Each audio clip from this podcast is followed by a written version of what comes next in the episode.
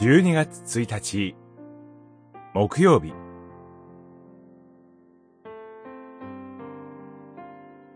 王が発する一言の重みと罪深さ。歴代史上、10章から29章。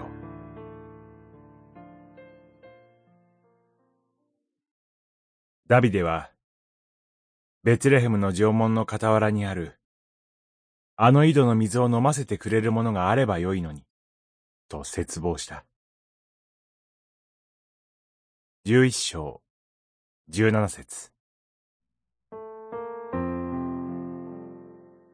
歴代史上十章以下には、ダビデ王の功績が記されています。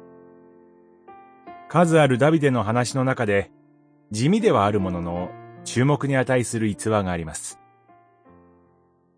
ある時ダビデは、ベツレヘムの城門の傍らにある、あの井戸の水を飲ませてくれるものがあればよいのにと、深く考えもせずに自分の願いを口にします。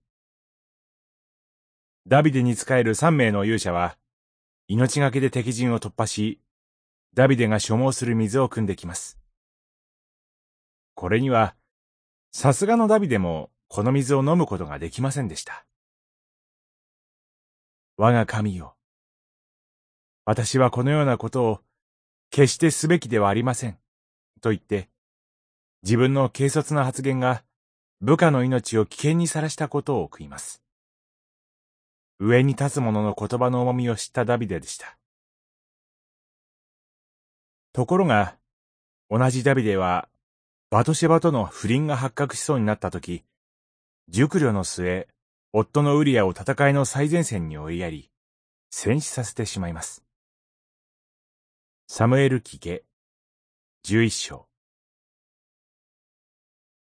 一方では、命の尊厳を知るダビデであると同時に、他方では、それを軽視するダビデです。